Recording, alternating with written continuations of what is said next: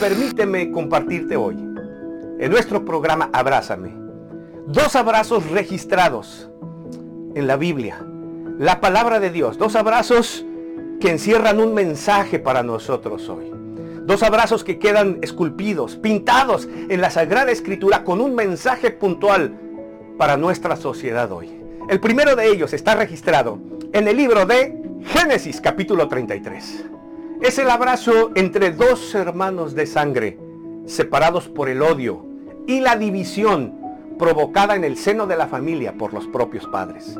Estoy hablando de los gemelos Jacob y Esaú. Esaú, el mayor, un hombre brusco, cazador, fuerte, apegado al padre. Y su hermano menor, Jacob, más silencioso, más quieto, pero más vivo, engatusador, engañador y apegado a su madre. Un día cualquiera, Jacob el menor, el engañador, decide hacer un negocio con su hermano.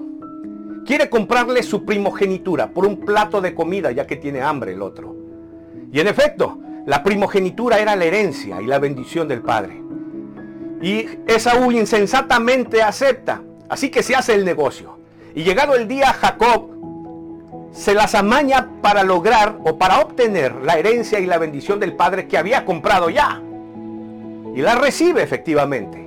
Cuando el hermano mayor se entera lo que ha pasado, hasta entonces le cae el 20 al insensato de lo que hizo tiempo atrás. Y ahora la reclama, pero el padre le dice que no. Así que comienza un odio contra su hermano, un odio a muerte. Y jura perseguirlo y encontrarlo hasta matarlo. El hijo menor por consejo de la madre huye. Y pasan largos años en cacería del mayor hacia el menor.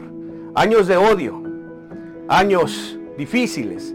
Mientras uno está tratando de encontrarlo para matarlo, el otro está tratando de hacer su vida el hijo menor, en, ese, en esos años, sucede algo especial en él. Tiene un encuentro con Dios tan profundo que hasta lo cambia de ser el engatusador en ser príncipe con Dios. El nombre ahora es Israel, ya no es Jacob.